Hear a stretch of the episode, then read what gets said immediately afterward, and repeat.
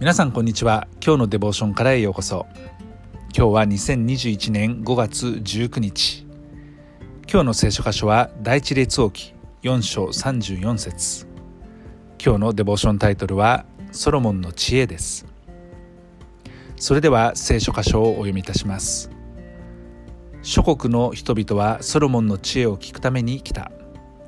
地の諸王はソロモンの知恵を聞いて人を使わした。ソロモンの知恵。ソロモンが持っていた知恵は諸国の人々に知れ渡った。そしてその知恵を聞くために地のあらゆる王様が人を使わしたほどだったというふうにこの聖書には書かれています。その知恵。ソロモンが持っていた知恵はどこから来てどの程度あったんでしょうか。この書を読んでみると神はソロモンに非常に多くの知恵と悟りを授けたというふうに書いてあります。29節に書いてありますね。そして海辺の砂原のように広い心を授けられたというふうに書いてあります。知恵と広い心を授けられたんですね。このソロモンの知恵は東の人々の知恵とエジプトの全ての知恵に勝っていたというふうに言われています。ですからもう明らかに飛び抜けてその知恵は優れたものだったということが分かります。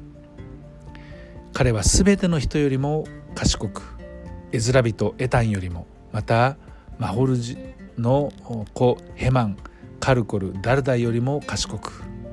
まあこういう人はどういう人か私たちには分かりませんけれども当時、えー、名を轟かしていた知恵のある人だったと思います。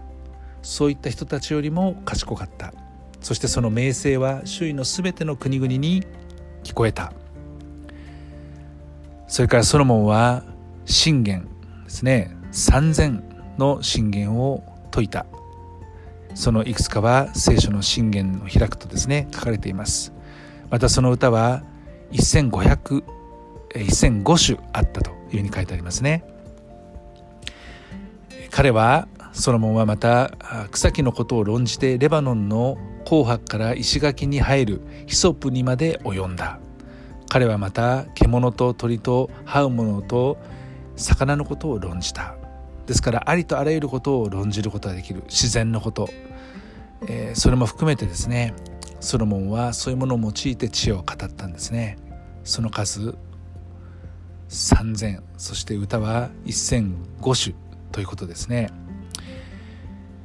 神が授けられた知恵を聞きに人々が集まったということです。それだけ知恵には魅力があります。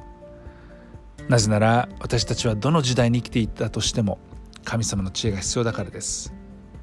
神を礼拝することにおいても人々と関わることにおいても富の扱いにおいて健康について事業についてまた奉仕や宣教ありとあらゆることについてさまざまな活動に関わっている私たちには神の知恵が必要とされています。